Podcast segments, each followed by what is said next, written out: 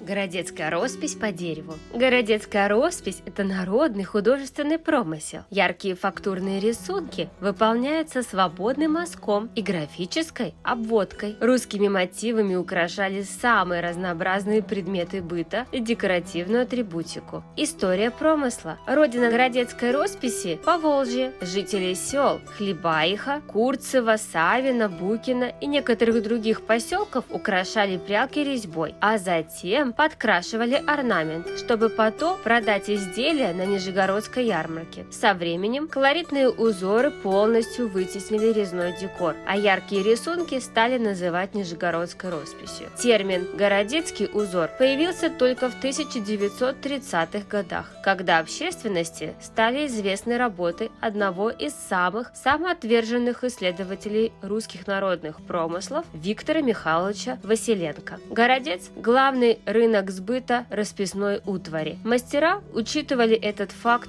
и на узорах отображались быт, нравы, образы, связанные с городком. Со временем роспись стала художественным олицетворением культуры и колорита городца и его окрестностей. Местные умельцы искусно управлялись в резьбе по дереву. Лесные просторы позволяли мастерам использовать дешевый и доступный материал для создания своих шедевров. Расцвет промысла связан с деятельностью Петра I, который требовал, чтобы его военные корабли украшали резьбой и росписью. Со временем корабли передислоцировались ближе к новым завоеванным землям, а народные умельцы стали искать другие направления для применения накопленного опыта. Расцвет городецкого промысла начался в 1870 году, когда в одну из деревень приехал иконописец Огуречников. Его цель заключалась в обновлении полотен живописи местной церкви. Именно он помог местным мастерам освоить новые навыки, оживку белками, использование сразу нескольких шаров краски и другие приемы. Для росписи использовались изначально яичные краски. На смену им пришли масляные, темперные и гуашевые составы. Красящий состав наносили на полотно большими пятнами, не формируя предварительно четких контуров.